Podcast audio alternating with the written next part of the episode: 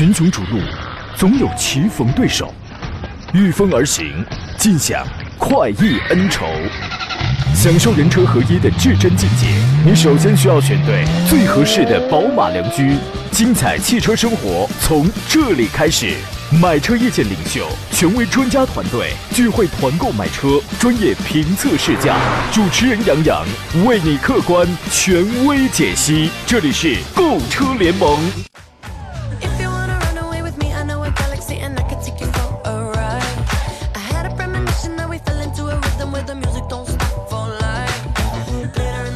来，诸位，十点零三分，欢迎在周三的上午时分如约收听山东交广此刻开始为你全省直播的专业汽车节目《购车联盟》，我是杨洋，在济南问候全省的汽车朋友。三月的最后一天了啊，用愉快的心情、努力之后坦然的状态，为一季度啊画一个比较圆满的句号吧。明天开始呢，就是崭新的四月了，整理计划、整理规划，投入到全新的奋斗当中。今天节目呢，解答各位在选车还有买车这个方向上可能会遇到的一些个问题。我们有两路直播热线电话已经开通了，号码分别是零五三幺八二九二六零六零或零五三幺八二九二七零七零。另外还有一些网络互动方式啊，第一，您可以通过山东交广的公众号收听收看我们此刻的音频与视频的双直播，可以发送问题。第二呢，可以通过杨洋侃车的公众号，现在还有节目以外的时间都可以联络我，通过这个平台可以加入到我的车友群。第三呢，此刻我开通了抖音直播。爆裂汽车说杨老师又帅了，怎么才睡了一觉起来这就帅了？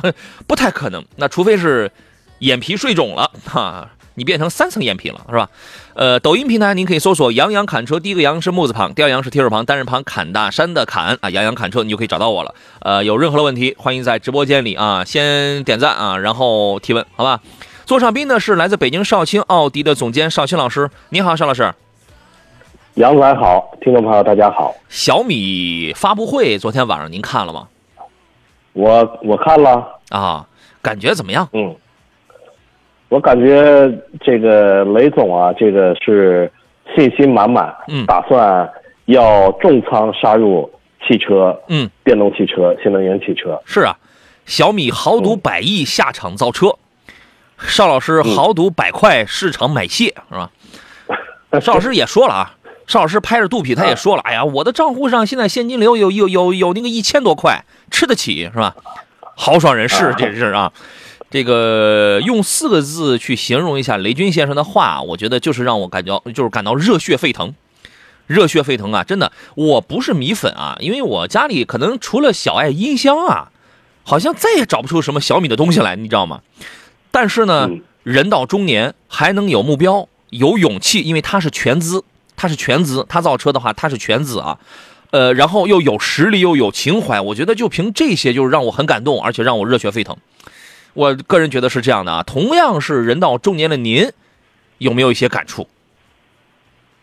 有啊，啊？呃，人家到这个年龄，而且还在继续创业，嗯他已经应该不是说二次创业了，是好几次创业了。嗯，他说自己这是自己首先呢是啊，有这个梦想，而且为着这个梦想去奔波，嗯，带着一个团队，我觉得这个这一点这一点就值得我们学习。不容易啊！你看我的那个嗯微信签名叫做“我还是那个少年”，啊，因为我有初心嘛。我觉得我们每个人如果都还是当初怀揣梦想的那个少年，不被世俗改变的话，哎，那个时候会是一个什么样子呢？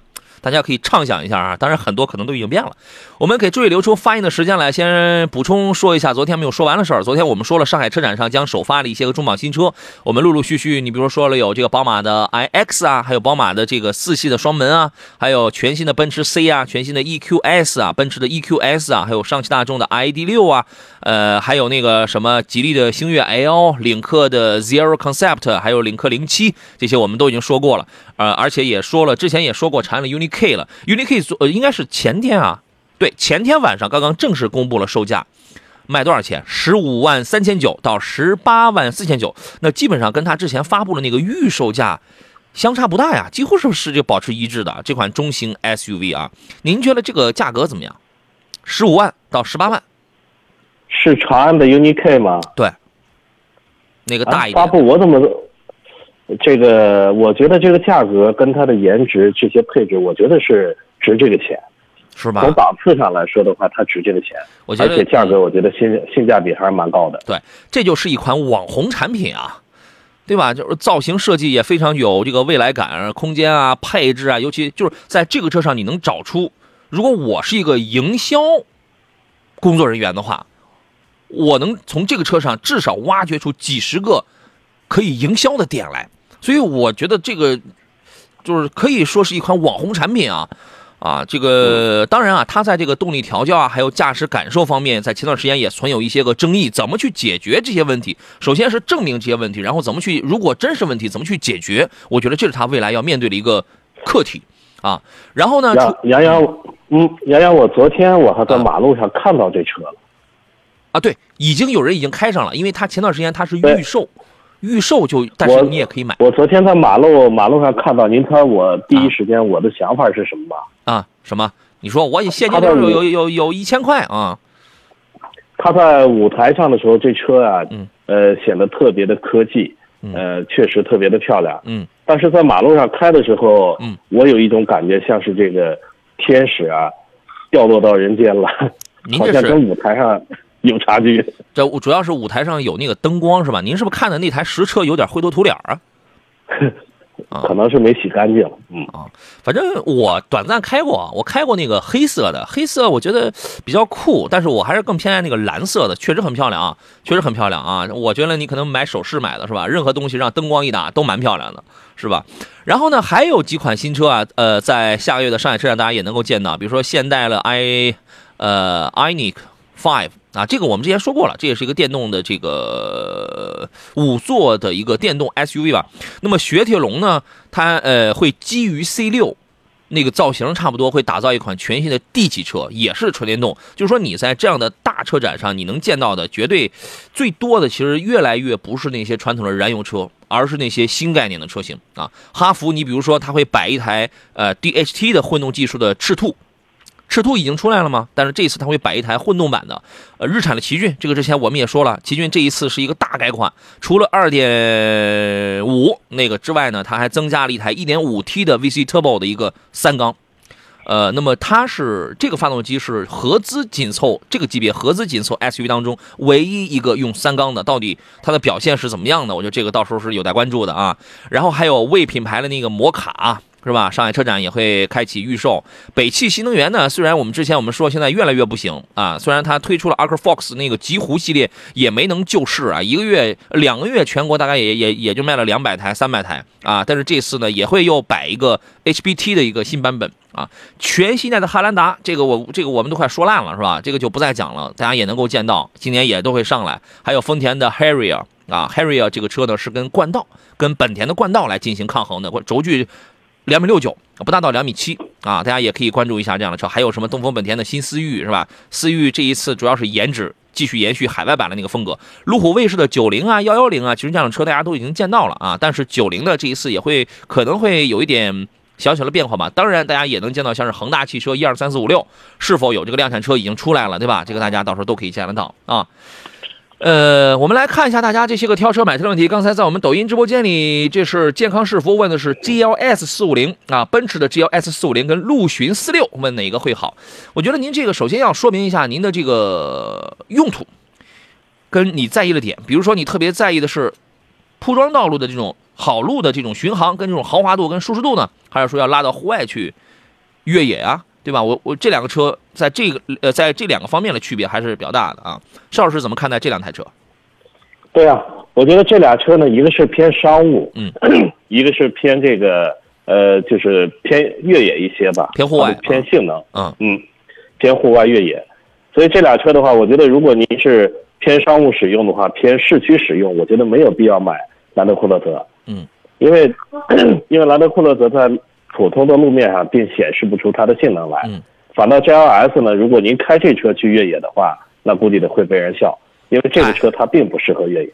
对，你看我朋友就开 G L G L 呃 G L S 四五零嘛，他这辈子他就没越过野，我跟你讲，对吧？这个车呢，看上去比较的呆板，比较的笨重，但是人家就是走豪华路线啊。你如果考虑谁在铺装道路上的这个速度感更好，行驶的质感要更好的话，是 G L S，而且这一代的新款的 G L S 还加了四十八伏的这个轻混系统，原本它就是一台二点五 T 的一个六缸了嘛，对吧？然后又加了一个四十八伏的一个轻混系统，大概那么大的车，这台车。这台车很重，你知道吗？是不是得有两两吨七、两吨八那么一个重量啊？差不多也是逼近三吨，但是它可以六秒多，它就可以破百，所以你就可以想到，它在这个提速在操控上还是有一些舒适性的。另外又给你配什么空气悬架呀，然后各方面的豪华配置，然后都给你配齐，所以这就是一台行政座驾。啊，市区巡航的一台行政座驾，舒适性比较好。兰德酷路泽呢，我觉得这个车更加适合在户外，啊，去做一些拓界，知道吧？呃，金博说，听说二零二五年取消燃油车，现在换车有点纠结哈。你这个想多了，他现在啊是最早公布说，我二零二五年我就不再生产新的燃油车了，跟你没关系，跟您没关系。那以前生产出来燃油车，我还继续卖啊，对吧？我觉得你你如果想赶趟的话，想想永远站在这个潮头的话，够呛。嗯，我觉得这个事儿不必担心，您觉得呢？对啊，等这个不卖燃油车了，那毕竟是四五年以后的事儿了。对啊，等不卖的时候，您再换也来得及呀。它是而且那会儿电动车，对吧？而且那会儿电动车啊，它还技术还比较成熟。嗯，我觉得那会儿买是正是好时机。对，现在买呢，现在正是一个呃电池的技术、电机的技术，包括电控技术正在飞速发展的时候。嗯，有可能您现在买的，在五年以后就跟是您手机现在买的大哥大是一样的。好吧，呃，甭担心这个啊，跟咱们没有什么太大的关系。呃，二零二五年之后呢，咱们节目可能那个时候就不再推荐什么燃油车了。为什么呢？因为它没有什么新的燃油车出来了，对吧？你到了二零三零年之后，我总不能还让你去买五年前技术的那种燃油车吧？那个时候可能就都是新能源，而新能源，呃呃，目前的电动不代表完全的新能源。到那时候咱咱也不知道，是吧？啊，我们进入广告，马上回来来解答各位的这些个问题。来，我们继续回到节目当中来看大家的这个问题啊。刚才在我们这个抖音直播间里呢，有朋友问的是：你好，杨老师，给评价一下宝马的五二五吧。老婆呢看好了奔驰的 GLC 二六零啊。对，昨天 B 台同事的一个女性朋友，我我昨天讲了嘛，我临上节目了。然后呢，我这个给我同事打电话，我同事直接把电话这个直接交给我嘛，请我给他来这个解释一下。张嘴也是要也是看的 GLC 二六零，什么原因啊？就是觉得漂亮。啊，就是女女同志觉得漂亮嘛，但是后来我跟她聊完了之后，果断把这个车果断淘汰掉了啊，说两者价位差不多，说呢我比较倾向于五二五啊，刚才我的态度我的观点已经跟您跟这位朋友已经分享过了，想听一下绍兴老师的意见。那肯定要我的话，因为这俩车的价格差不多，但是您买的 GLC 呢，它只是一个这个尺寸跟五二五的级别它还是差的。虽然是一台 SUV，但宝马五系呢档次本身就比 GLC 的档次要高一个规格，而且它的车身的长度了、空间了都要比五二五大，呃，都要比那个 GLC 大。嗯，我觉得这俩车的话，价格相同，我肯定选五二五。嗯，有舒适，有操控，没爆胎，没避震器断，没刹车异响，对吧？呃，要什么自行车？说老师你好，和女朋友去看了领克零六跟坦克，女朋友开的比较多，会时不时的有自驾，纯越野不会很多的，哪个更经济啊？更经济，你肯定是买零六啊，对吧？你你给女朋友弄一个坦克的话，你不觉得这个也太豪放了吗？想练毛笔字儿啊？这个您怎么看呢？对呀、这个要这辆领克，我觉得要是你女朋友买的话，我还是推荐领克。嗯，因为领克的外观我觉得更适合女生。嗯坦克三百呢，这个刚上市，第一是时间不长，第二呢保有量市场目前还还比起领克零六的话还是小很多嘛。嗯，刚上，零六还是我觉得这俩的嗯。在风格上呢，肯定还是领克零六更适合你，比较呃适合家用。比较好开啊，好用啊，颜值啊，对吧？好吧，这个超说老师昂克旗怎么样？可以买吗？可以买，昂克旗现在已经二十二万起了嘛，二十万左右起了，这个性价比还是有的。买回来之后呢，我曾经吐槽过昂克旗就两个问题，第一个是刹车太软，滑行距离比较的长，您自个儿多留意多适应嘛。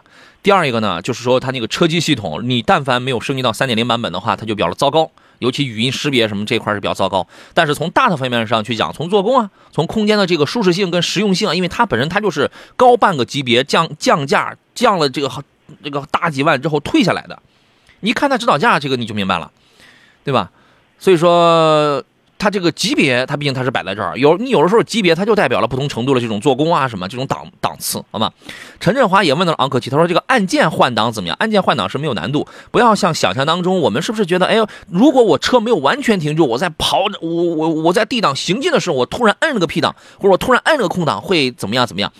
厂家在出厂在示意支出的时候，这些全部都会考虑在内啊。按键换挡，我觉得现在已经是很多品牌的一个惯用的吧，惯用的套路啊，是吧？嗯，其实跟那个路虎了这个旋钮的换挡原理上是都一样的。哎，而而且你也不用担心这个按键换挡，就是说在行驶中万一碰到了空挡，碰到了倒档怎么办？嗯，其实，在行驶中这些档位都锁定了，您是即使是摁，它也不会有什么反应的。对，好吧。嗯，呃，最最不提说长安这个定价是准备抢夺领克的市场啊。反正从用料上来讲的话，它用了一些好的东西。你要想用好东西太便宜，那肯定那是不可能的啊。呃，光海听到说杨杨洋老师好，请问一下，本田奥德赛有团购吗？我近期我没有团购，近期我没有，你等一等啊。然后呢，安卓素说，请问六十万到九十万可以看哪些 MPV 车型？商务接待用啊，注重的是乘坐的舒适性，尤其中后两排。再次看重的是动力跟静音，其他不考虑。啊，这个你有什么推荐呢？呃，六十，那嗯这个档次其实能买到很好的 MPV 了。嗯我们就说这个奔驰的 V，奔驰 V 级可以买到顶配的这个都没有问题，嗯，因为它是起步都是六十万嘛。对，奔驰 V 这60这就是万首选了，其嗯其其他的威尔法的话，威尔法不行下不来。哎，嗯，威尔法、埃尔法这些都不行，至少这些你至少准备一百万，对吧？对，我今天早晨来上班的时候，我前边有一辆 Lexus LM，然后呢，那个车要一百四十万，然后加两百万嘛，加到两百万嘛。我一个同事他朋友专门托人，呃，就是去年找我来帮他来订这台车嘛，对吧？但关键你加到两百万之后，停车周期还很长，是吧？奔驰的 V 级是可以考虑的啊，那个，但是这个车你觉得隔音跟舒适性是一个最优选择吗？也不一定是吧？奔驰的 V 呢，比这个威霆，奔驰 V 二六零肯定要比威霆这个要强太多了。是，因为这个福建奔驰的这个威霆，虽然看的价格便宜，嗯。但是那个车确实噪音大，嗯。这个风噪这一块是非的非常这个难控制的，嗯。而且后期做隔音这些效果也不是特别理想。嗯，当然我还有一个还还有一个推荐呢，就是您等一下嗯，二零二一款的塞纳现在平行进口的车已经进来了，那车的外观嗯也不错，哎，平行进口版的塞纳，二点五、二点五油电混的那车的性价比比这个阿尔法了、威尔法性价比要高太多了。哎我我刚注意到它的预算是上限是九十万啊，九十万我觉得买埃尔法这个应该问题不大了。九十万、八十多万就能下来了，威尔法。啊，呃，埃尔法，我说那个丰田那个进口的埃尔法呀，当然也是一台车子，我觉得这个它就可以了。嗯，你这个前提是它不载你太多啊，或者不不不那个加装太多的话，啊，我还以为它是五十万到六到那个六十万呢。那这个埃尔法你可以，埃尔法这个车性价比很低，我们之前有过一有过一台三点五的那个埃尔法，性价比非常的低，但是乘坐的舒适性还是蛮高的，对吧？三排坐满了之后呢，后备箱比较的小，啊，这也就是为什么有人说我买个十几万的什么像加机啊、途安，我觉得它后备箱空间太小了。大大哥，你花到八十万埃尔法那也是那样的，乘坐舒适感有，隔音一般，高速还是有些轻飘，啊、但是舒服，尤其第二排很舒服啊。我觉得你就看这几个选项吧，好吧。这个，然后还有很多朋友，呃，还有朋友说，雪铁龙中大型车都没有卖好，还想进军 D 级的大型车市，咋想的？能卖好吗？他不管能不能卖好啊，首先他得先要活着嘛。李军说：“雷军先生不要造车，要学华为，要学博士做配件，就像做电脑的，不知死多少了。但微软一直在做手机的，不知死多少了。但做安卓的、谷歌的一直活得很好，风口的猪飞不远的哈。呃，个人观点啊，这个就是个人观点啊。无论从哪一个角度上来讲的话，造汽车是有前途的，是有是有大前途的哈。您觉得呢，邵老师？呃，我觉得这个路应该是很长的，嗯。因为毕竟的竞争对手不止他一家，嗯，现在的这个一线的主流的这些品牌已经都崛起了，嗯。我觉得他在起步的话，首先呢，这些竞争对手也很多。我的观点呢是，还是我还是谨慎，嗯，有人给他出主意，给雷军先生出主意，说这个最捷径的路啊，就是做代工，啊，这个确实是一个最最捷径的路啊。但是雷军先生人家也说了嘛，要把这个呃软硬件、车机互联这块一定是要拿在自己手里，因为这样才能把这个手机跟这个车这一套系统才能拉活嘛，才能拉通嘛。对吧？我觉得他这个说的也是对的。从他这句话，我就觉得，在在这个性格上，我们是一类人，就是追求极致啊，反正挺好啊。当然，造汽车呢，它肯定它是比较艰难嘛，但是呢，所以所以我才觉得我才佩服人家嘛，人家我才热血沸腾嘛。他肯定是艰难，但是这个事儿要是玩转好了之后啊，这个多多维度啊，那这个是大有利处的啊。呃，还有朋友说，请问家用三口之家，迈腾跟途观 L 该怎么来选？比较喜欢大空间的车，想长期使用，预算二十五万落地，只考虑合资。那我觉得你如果喜欢大空间的车的话，那肯定是途观 L 啊。你像这种 S SUV 的话，后备箱也也大，乘坐空间也更大，视野也更高，是吧？完了之后，那个后排能铺平，空间利用性、可利用性的场景要更多一些。但是现在你买大众。你要注意一个问题，颗粒物捕捉器的这个问题带来的一系列隐患，现在是存在的，好吧？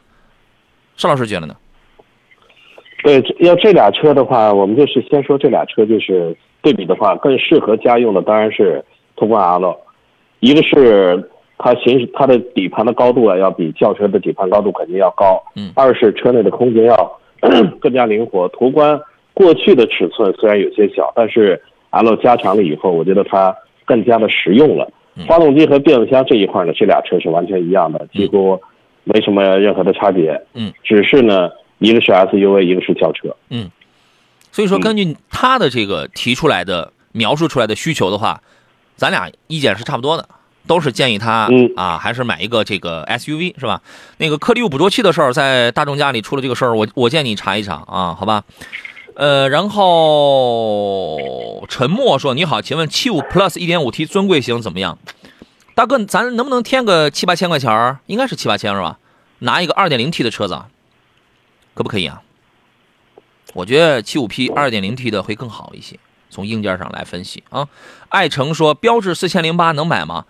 可以买。你要看第一，如果现在售价，这个车现在售价一一定很便宜，一定很便宜，可以买。嗯，但是你要知道它有一些问题。第一，很多人反映它的发动机是烧机油的。第二，销量不好，保值很差，短期内不要换这个就不要换车了，短期内不要换车，啊，你心中有数，但是这些你觉得不是问题，是可以买的。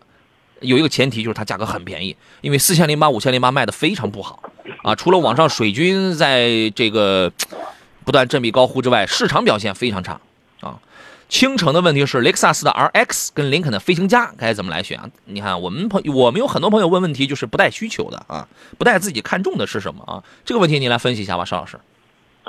呃，一个是飞行家，一个是雷克萨斯 RX。RX 对，嗯，我觉得这俩车呢，如果您要是偏更省心的话，那您就直接来 RX。雷克萨斯毕还省钱呢竟这么多年这个质量是相当稳定的，不管是二点零 T 的也好，还是三点五自然吸气的也好，嗯，我觉得空间这些肯定够用啊，空间够用，而且维修保养这一块是非常的省心，嗯，质量也省够硬。心，省心省钱是吧？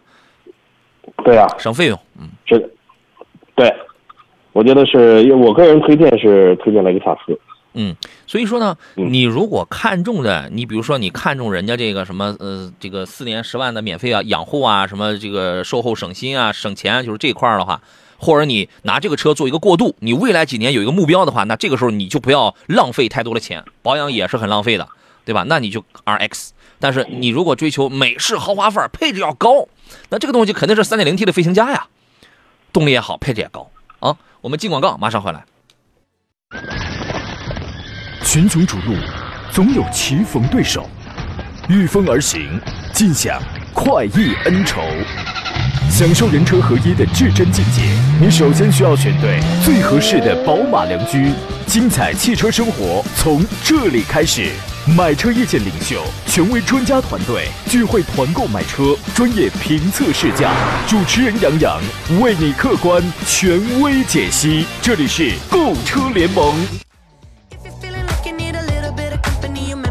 来，各位，十点三十三，欢迎继续回到星期三山东交广为您直播的购车联盟的节目当中，我是杨洋，还剩半个小时，遇到了选车买车拿不定主意，想跟我们共同来聊聊的，您可以拨通热线零五三幺八二九二六零六零或八二九二七零七零，另外还可以给我发微信啊，还可以在呃山东交广的公众平台上来收听收看，同时还可以在我的抖音直播间里来进行留言啊。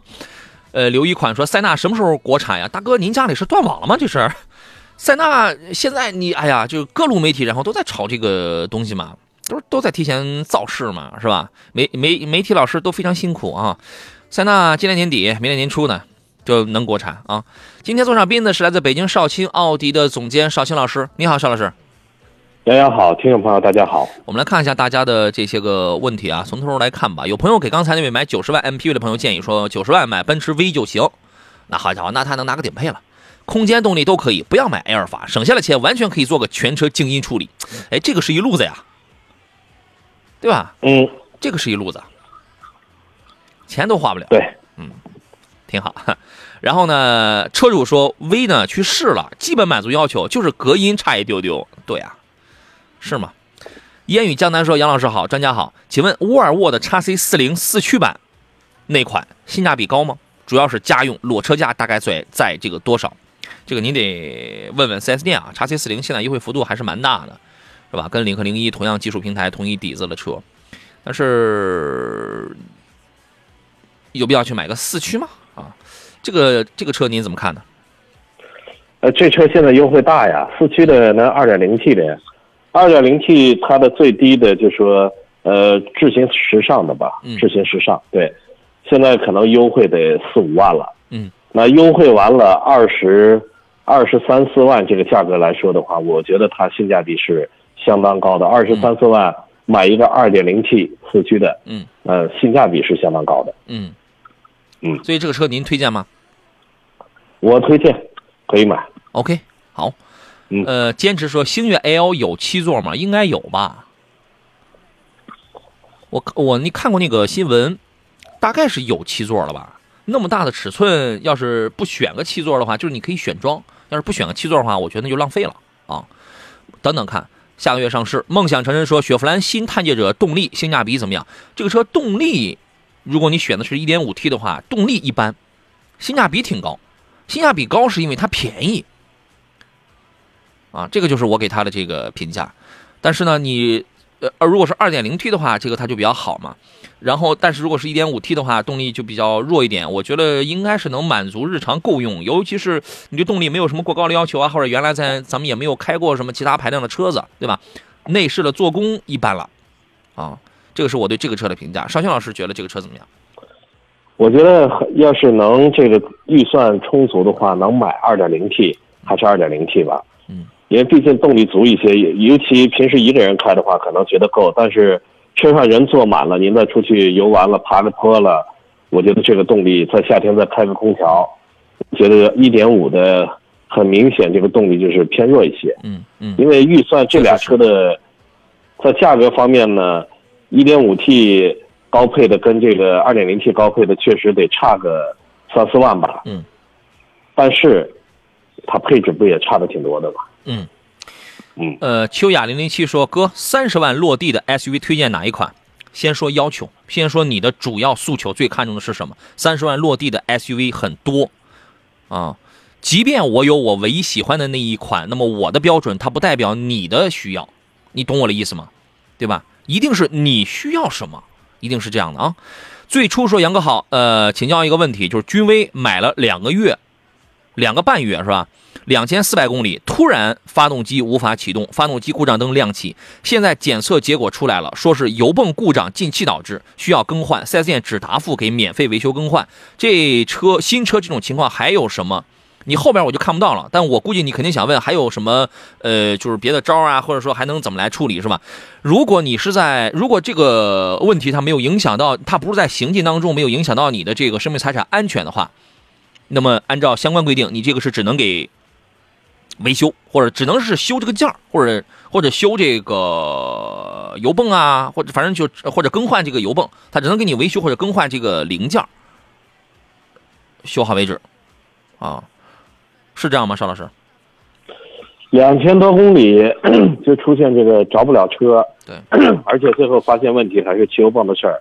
汽油泵本身不是一个易损件儿，我觉得这个首先是这油泵的质量啊、这是让人担忧。嗯再一个，如果说呃因为这个汽油泵突然行驶中突然熄火的话，给您带来了惊吓了，或者是呃潜在的一些事故、安全隐患之类的，可以跟四 S 店说提一些其他的，比如说送多少次保养啦，对，提一些补偿。那个是呃，协商。如果说，嗯，对，这个只能是协商。当然，正常的处理方式呢，就是油泵坏了，就只能给您换一个油泵。确实是如此啊。我们现在啊，这个我没有我没有偏袒哪一方啊。我们现在有些消费者呢，就是你看你这两个半月，你刚好超了六十天三千公里，你三千公里没超，但你六十天超了。刚好你超了这个期限了。我们有些消费者呢，就是属于是维权过度，确实是存在这样的情况啊。有有的车呢出点毛病就我要退换车，有的车呢都开了好几个月，都开了好几个年了啊，这个也不符合标准，我就要我要我我就要退换车。就是确实存在很多这样的情况啊。我们现在我们新闻部门的那些小同事，三天两头就来跑来问我，哥，这个应该怎么办？哥，这个应该怎么来处理？哎呀，我就觉得就是这方面呢，可能他们也不懂，消费者那就更不懂，你知道吗？呃，我觉得就是还是反正都是依法依规，它都有它都有规定，它都有规定。呃，从你描述的这个情况来看，如果它没有影响到你的安全驾驶的话，你不是在行进当中出现这个情况的话，只能是维修或者是更换这个件儿。至于其他的补偿，那个是你们双方的协商。你知你知道协商是什么意思，对吧？好吧。呃 s e s t Love 说，裸车八万左右的自动挡，五十多岁男性，日常家用，城乡结合，路况一般，希望经济皮实一些。SUV 看了哈弗的 H 六，吉利远景 X 六，你看的是 H 二吧？还有比亚迪宋轿车看了宝来，嗯，请问怎么来选？还有什么其他的推荐？非常感谢。城乡结合，路况一般，我不知道你的路到底是一个是到了一个什么情况啊？如果真的就是很一般那种路况的话，可能你真得买个 SUV 那种啊。邵老师觉得呢？呃，是 SUV 车型呢，肯定开起来也省心，也不担心这个托底出去。我觉得五十多岁的话，我们外出去体验一下、品味一下生活了，去钓个鱼了，嗯外出游玩一下，应该是经常有。我觉得开个 SUV 车型呢，首先到外边走什么路况一般都不犯怵。嗯，我觉得这个是这点也要更好一些。再一个视野也好嘛，我个人推荐的还是 SUV。嗯，OK。呃，王峰昌说油泵呢，别啊，行吧，就在就在 S 就首先选 SUV。那么他看了那几个 SUV 的话，您觉得，反正如果你能买到 H 六的话，这个肯定是一个最稳的选择啊，对吧？销冠啊，这个肯定是一个最稳的选择啊。但是八万的裸车的自动挡能买到 H 六吗？嗯，八万八万够呛啊！我看你看的是不是 M 六或者 H 二啊？是吧？您再你再研究一下，反正你就是不管是哪一个车吧，它的底子都是 H 六，底子都是 H 六，就是你买哈弗，它是一个比较稳的选择啊。王峰超说：“油泵啊，别克这个的确有问题啊。我的别克凯越开了六年，换了四个，好家伙，您这个每一年半换一个油泵啊，就是最后就把车给卖了。嗯，好嘞，您辛苦了。瀚海风云说啊，刚才呃那个秋雅零零七，刚才不是说想三十万是三十万落地是吧？是吗？啊，三十万落地的 SUV 嘛。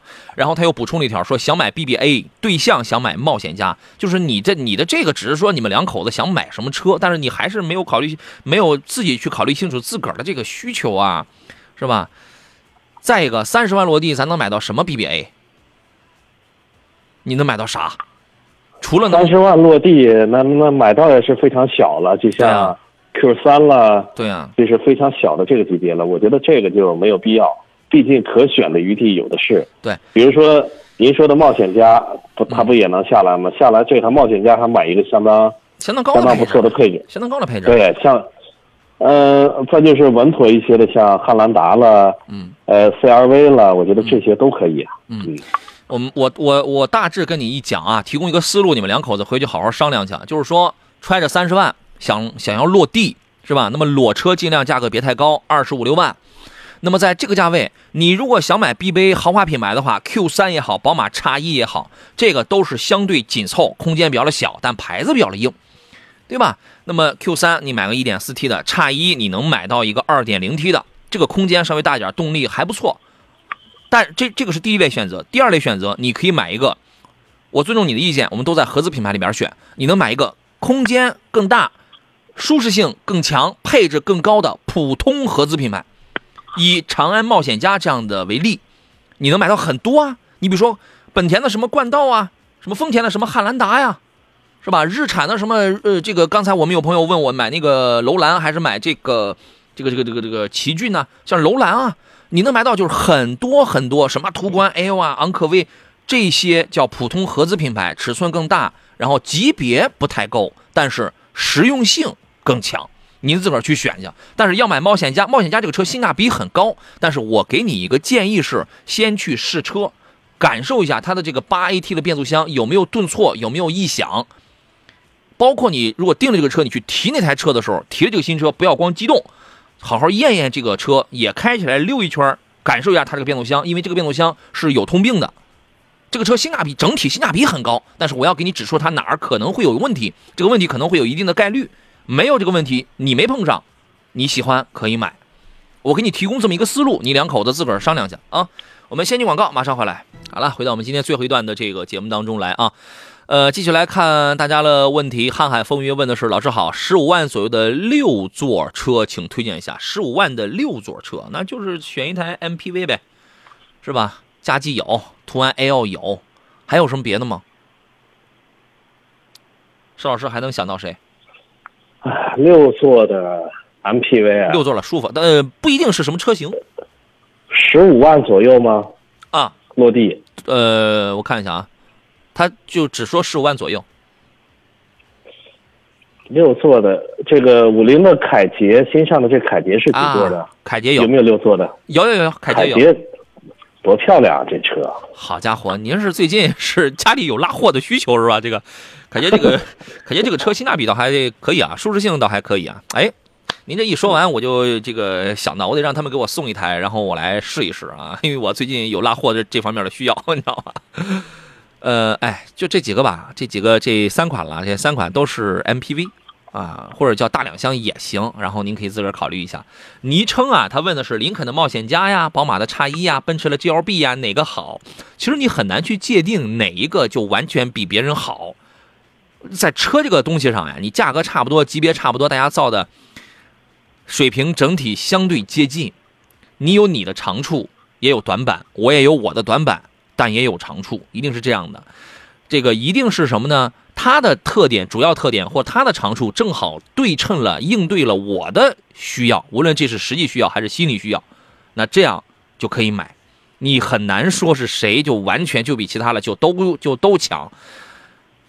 奥拓也有比迈巴赫强的地方，你一个车位迈巴赫停不下，奥拓停好几辆，对吧？所以一定是看自己的这个一些具体的需要嘛。我觉得这里边反正，哎，这个没法说，不同的人可能你的需要我都不知道，我怎么给你来推荐？好吧。失智连心说啊啊，他问问我嘛，这三个我会选哪一个？哎，我的需要也不一定是你的需要啊。如果是我的需要的话，我会选 2.0T 的宝马叉一，为什么呢？奔驰 GLB 那个车不值那么多钱，动力又差。然后呢，冒险家呢，就是说。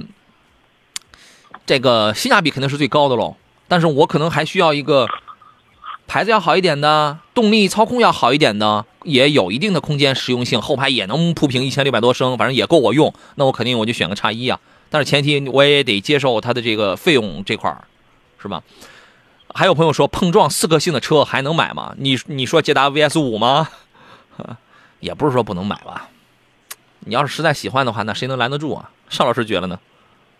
对啊，碰撞的这个心啊，有的时候就跟考试一样，嗯，不是说考试成绩差的同学，就是到日后表现就不好。我们只能这么讲。哎，你这个理论吧，仿佛有道理，但是在这个车这个上嘛，我仿佛我又觉得有点牵强，你知道吗？不，有些碰撞成绩不好，尤其是这个二十五度的这个碰撞，嗯，它碰撞的时候，呃，最开始啊，这个厂家都没没准备这种考试的这个。应试的内容，嗯，结果叭这么一碰，防撞梁都撞不到，纵梁也撞不到，直接就来轮轮旋来吃力，那成绩能好得了吗？嗯嗯，有些车呢，它是有准备的，它的防撞梁二十五度能撞到这个梁上，所以它就没事儿。所以这种呢，尤尤其是这种碰撞，我觉得是有水分的。对你像捷达 V VS 五在 C N Cap 的这里边都碰了个四星，我觉得这个就真的很惨，人家雅阁什么都能碰出超五星，是吧？这个就是真的就是挺惨啊。我觉得这个看您吧，呃，也咱们也不准备拿这个车去碰，是吧？我觉得也能买，也能买，反正对，就看你心里疙不疙瘩这个事儿，是吧？从从碰撞这一块我就有感触，就是说，尤其的日系的，我们很多人说日系不安全，但碰撞你看它每次都成绩都特别好，成绩很棒啊但。是在实实际的这种交通事故中呢，这个日系车看每次都占不上便宜。嗯，真的是这样了。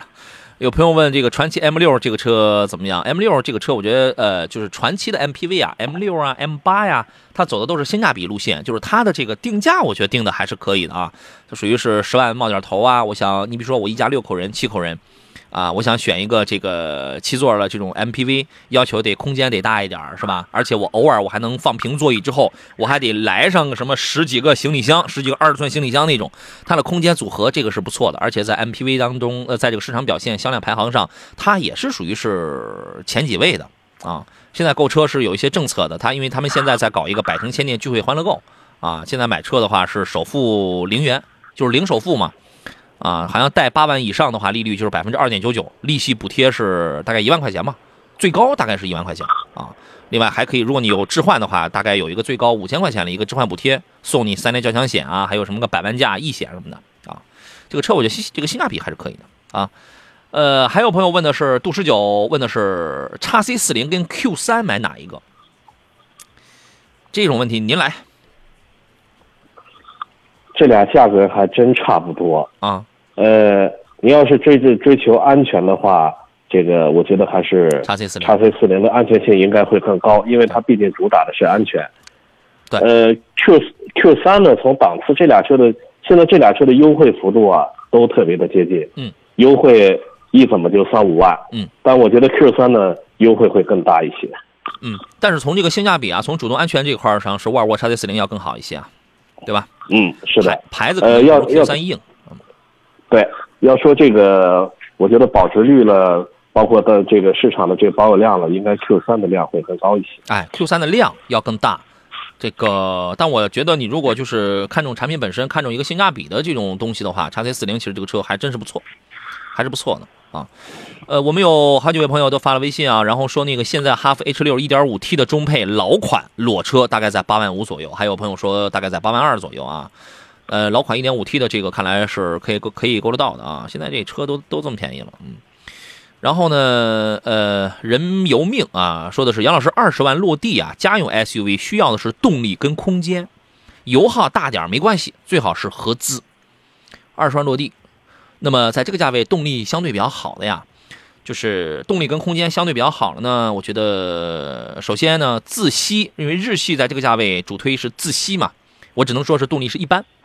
啊，一点五 T 呀，呀，一点五 T 动力倒还可以，这个小涡轮倒还可以，什么其他的都是什么二点零升啊，二点四升啊，你咱们在十八万左右是吧？可能也能够到像欧蓝德那种那种二点四升啊，这这一个这个已经算大排量了，你知道吗？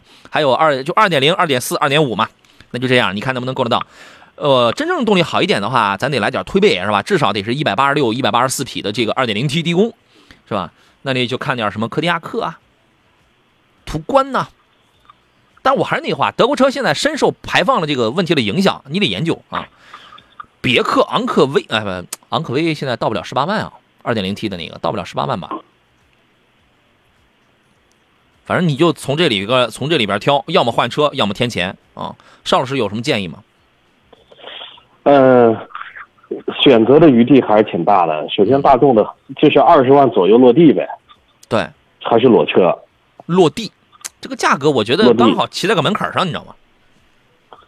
啊，科迪亚科迪亚克是一个在这里边性价比非常高的一款，配置又高对，价格又实惠。这个这个没问呃，题只。是我觉得尾气排放、颗粒物排放的这个净化器这一块儿应该呃问题呢很快就能解决，毕竟是新车，三年质保期内即使碰到了，也应该不是什么大问题。嗯当然也可其他的可选的，呃，雪佛兰的探界者了也可以啊。这个这个落地了，嗯买到相当高的配置。对对对对对，嗯嗯，探界者可以。柯迪亚克这个还真不错啊，这个性价比是蛮高了。但是它这个颗粒物排放这个捕捉器啊，GPF 一旦堵塞了之后啊，四 S 店就说你赶紧去跑高速去，他靠你把那个堵的那个颗粒物燃烧掉去排放去，谁整天有空去跑那玩意儿去是吧？这个是这个是一个事儿，我我我觉得大家还是要研究一下啊。呃，潇湘夜雨说杨洋好，途胜马自达 CS 杠四该怎么选？途胜啊，呃，我建议你等一下，你如果呃，你如果这个这个这个愿意等的话，你等一下马上要上市的这个途胜 L，好像已经发布了吧？途胜 L 啊，这个还是有一些变化的。原来的那个途胜啊，1.6T 配七档的干式双离合那个途胜，这个那个变速箱确实一般，投诉问题比较的多，比较的多。哦，我你你再观察一下，好吧？呃，前进一步说，x C 四零 T 三怎么样？买 T 三还是买 T 四？大哥何必委屈自己啊？你买个手机是买六十四 G 的还是买一百二十八 G 的？何必委屈自己啊？你后来你买完了之后，你如果后悔，你就再添钱，人也不给你换啊。呃，关键是添不了多少，添大概两万多块钱，又是四驱，又是二点零 T，它有啥不好啊？哎呀，所以我觉得这个呀，你首先呢要考虑清楚自己准备要花多少钱，对吧？就是严格把好你的预算。第二一个呢，就是说您要去可以去试一试啊。你如果觉得那台一我一点五 T 这个三缸是吧，一百六十几马力的这个 T 三，我就能满足我的需要的话，那你就不用添钱。但是你一旦觉得就是说，我我想一步到位，嗯，那就添个两万块钱，应该应该就两万来块钱啊。呃，两也也就是两万多一点点，两万一二吧。是吧？行，达文西啊，好的，文西啊，达哦，文熙这个问题咱们得快点了。他说：“老师，国产轿车二十万有什么推荐？红旗可不可以？H 七可不可以？可以吧？还有什么？就主流里边了，你还能想到谁？快一点，邵老师。有国产的我我我还真得想一下。啊、呃比亚迪的汉好像有点潮潮啊。我对我不知道你要什么风格的，你是自己运动的还是侧重商务的？好吧，我们时间关系，我们节目就先到这儿啊！再次感谢邵军老师来做客，咱们下回见呗。好，下回见。好嘞，再见啊！节目以外的时间，各位您可以继续通过杨洋侃车的这个快手号啊、抖音号啊，或者我的这个微信公众号啊，继续跟我联系。明天见。